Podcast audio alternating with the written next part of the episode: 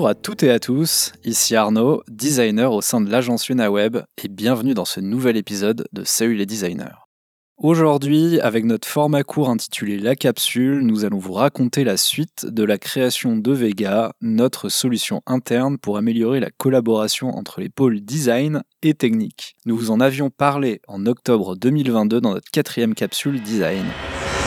Vega, c'est donc un projet qui est né il y a à peu près un an. Euh, c'est une solution notamment orientée en fait euh, interface utilisateur, euh, dont l'idée est de communier en fait les connaissances et les pratiques au sein de l'équipe autour de tout ce qui est vraiment conception et développement d'interface. Et aujourd'hui, dans l'état actuel, ça s'apparente à une librairie de composants associée en fait à, à une documentation.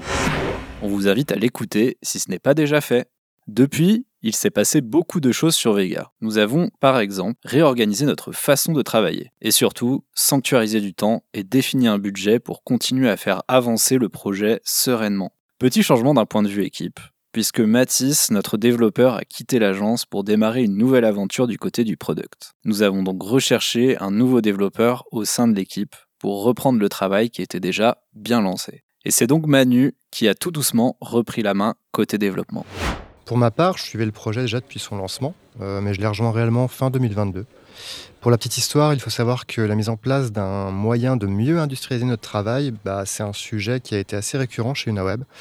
Euh, et qui me semble plus atteignable aujourd'hui, notamment grâce aux outils comme Figma. Toujours est-il que dans un premier temps, je suis passé par une phase d'assimilation du travail que Matisse avait déjà réalisé, en particulier sur l'usage de Storybook, euh, qui est l'outil euh, dans lequel les composants sont mis à disposition pour les équipes de développement. Une fois un peu plus en confiance, je me suis lancé dans l'implémentation d'une version stable du composant bouton, qui était déjà existant mais pas encore totalement finalisé. Ça s'est révélé être un très bon exercice étant donné que ce composant peut adopter plein de formes différentes, primaires, secondaires, avec ou sans icône et j'en passe. Et après quelques itérations, je l'ai présenté au reste de l'équipe front-end qui a pu me faire quelques retours. Hum, ça a mené à des ajustements destinés surtout à simplifier l'adoption de l'outil parce que c'est quand même mieux si c'est utilisé euh, sans trop de difficultés.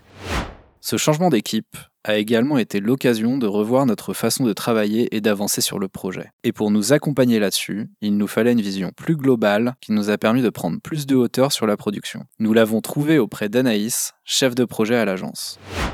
Alors, euh, en début d'année, moi, j'ai rejoint l'équipe sur le projet pour les épauler sur l'organisation et leur permettre de se concentrer sur la production sans avoir à vraiment se poser des questions, justement, en termes d'organisation. Ce qu'on a commencé par faire, c'est un REX sur la première année écoulée pour prendre un peu de hauteur et faire le point sur ce qui avait été fait au cours de cette année et ce qui semblait pertinent à mettre en place pour l'année à venir.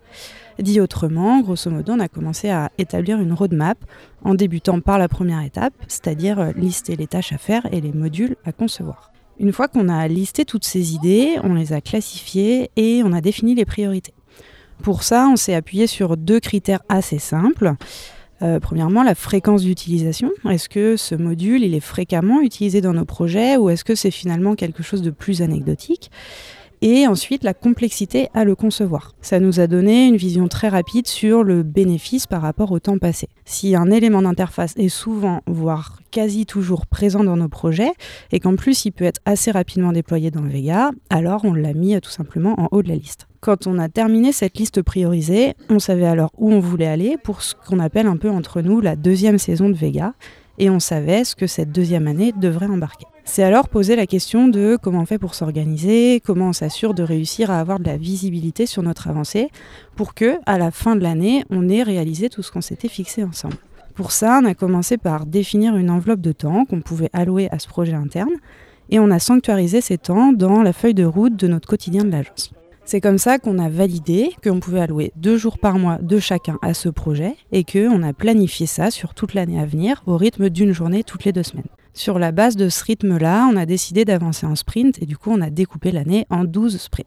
Ensuite, on s'est créé un, rendez-vous de suivi mensuel pour se dire que tous les derniers mercredis du mois, on se retrouverait tous les trois et on ferait le point sur ce qui a été fait au cours du mois. Est-ce que les modules qu'on s'était fixés sont prêts? Est-ce que leur conception a soulevé des problématiques particulières? Est-ce que les dernières mises à jour ont été partagées aux autres designers et développeurs front-end de l'agence, etc. Et on se fixe aussi les objectifs pour le sprint suivant. Tout ça, ça permet à chacun de bien savoir ce qu'il a à faire ce mois-ci et ça nous permet aussi d'anticiper les éventuels besoins un peu spécifiques, notamment quand on a besoin de solliciter d'autres personnes de l'agence. Du coup, on peut alors organiser à l'avance un atelier de travail conjoint sur le sujet.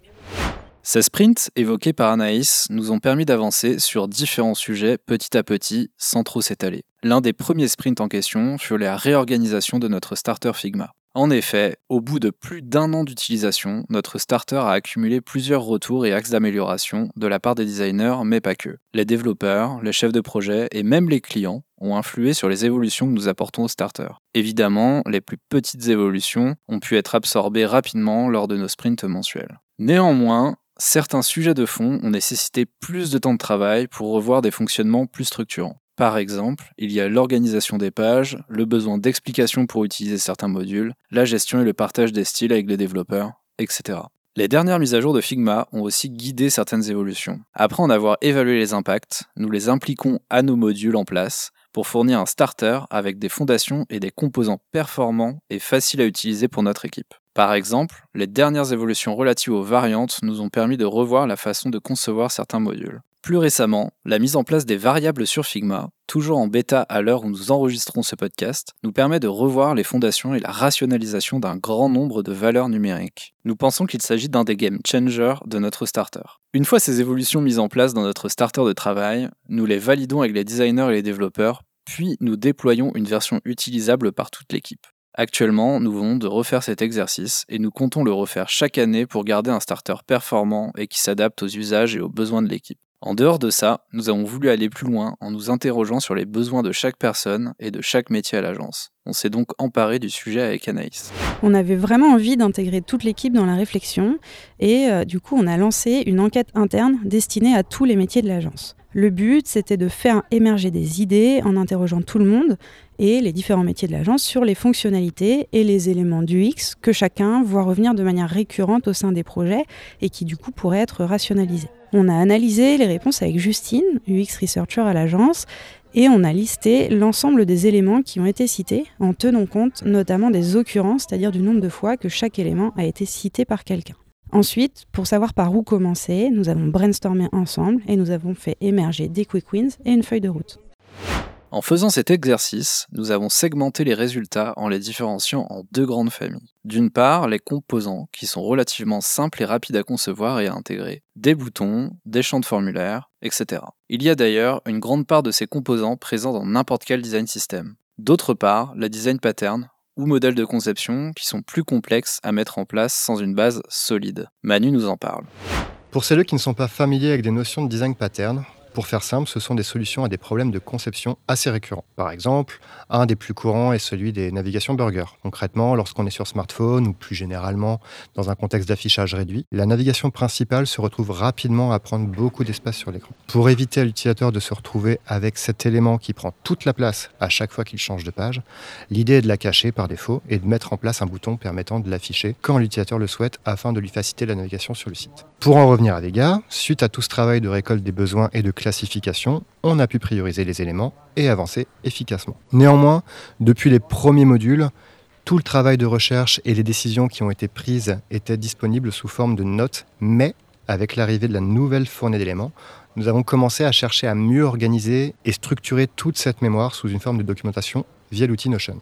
Cet objectif était que chaque membre de l'équipe puisse s'y référer, qu'il s'agisse d'une nouvelle arrivante, ayant besoin de monter en compétences, comme d'un ancien qui cherche à muscler son argumentaire sur des choix de conception. On a donc mis en place une documentation listant chaque élément, composant ou design pattern, reprenant les informations utiles et faisant référence, lorsque c'est nécessaire, à des contenus de documentation plus générale. Par exemple, les liens d'évitement présents dans Vega ont une version où leur affichage dépend du focus. Puisque nous avons déjà décrit ce à quoi correspond cet état dans une page sur l'accessibilité, nous avons fait directement référence à ce contenu au sein même de la page présentant les liens d'évitement. Grâce à ça, si nous décidons de mettre à jour ce texte, nous n'avons plus qu'à modifier le bloc original et automatiquement les références se mettront à jour. Cette complémentarité entre la documentation Vega et la documentation générale nous semble être le meilleur compromis pour avoir des informations digestes sur les éléments Vega, mais aussi pour améliorer la maintenabilité et l'évolutivité des contenus.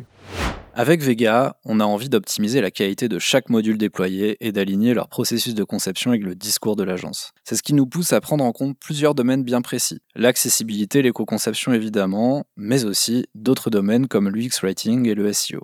Ces deux derniers sujets nous ont d'ailleurs demandé d'interroger de nouveau d'autres membres de l'équipe pour récolter les meilleures pratiques à adopter en conception. Prenons ces deux sujets pour vous parler de la façon dont nous avons procédé. Après avoir annoté un petit nombre de recommandations du X-Rating à certains modules de notre documentation, nous avons fait appel à Justine, référente sur le sujet à l'agence. Nous lui avons tout d'abord présenté en détail la doc et son fonctionnement, puis nous lui avons demandé d'apporter ses propres recommandations et d'ajuster si nécessaire celles que nous avions ajoutées en amont. Pour le SEO, nous avons procédé légèrement différemment. Nous avions besoin de deux visions complémentaires pour concevoir un module de pagination. Pour cela, nous nous sommes de nouveau tournés vers l'équipe afin de récolter une vision purement SEO grâce à Maeva, ainsi qu'une vision plus technique portée par Emric. Nous avons donc préparé avec Manu une petite interview d'une heure qui avait pour objectif de déceler des contraintes, des axes d'amélioration et des leviers de conception. Ces deux manières de procéder nous ont permis d'améliorer grandement la qualité de nos modules. Vu d'un autre prisme, en expérimentant plusieurs façons de collaborer avec l'équipe, nous apprenons à nous adapter à différentes situations pour rendre possible notre volonté de rendre Vega participatif. Notre souhait, c'est de faire jouer le collectif en rendant Vega vivant et utile pour toute l'équipe. Après deux ans, euh, si on regarde un petit peu derrière nous, on voit qu'il y a eu beaucoup d'évolutions depuis le début. Notre organisation autour de ce projet, elle s'est structurée déjà et de nombreux modules ont été mis en place et désormais ils sont disponibles et utilisés au quotidien par l'équipe. Je pense qu'on a trouvé un rythme de croisière qui porte ses fruits et qui nous permet d'avoir un rendu final à la hauteur des ambitions qu'on s'était fixées.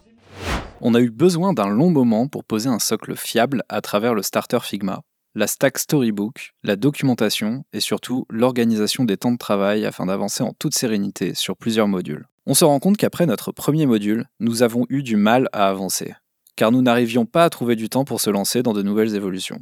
Le fait de s'organiser en sprint grâce à Anaïs, de sanctuariser du temps et de poser un budget, ça nous a véritablement permis de démarrer le projet. C'est pas un sujet anodin et il faut vraiment y mettre les moyens pour avoir un résultat satisfaisant et qualitatif. Ce qui est cool, c'est qu'on voit l'utilisation de la stack au quotidien. On a encore quelques barrières à franchir de façon à ce que l'équipe puisse s'approprier l'outil pour y contribuer.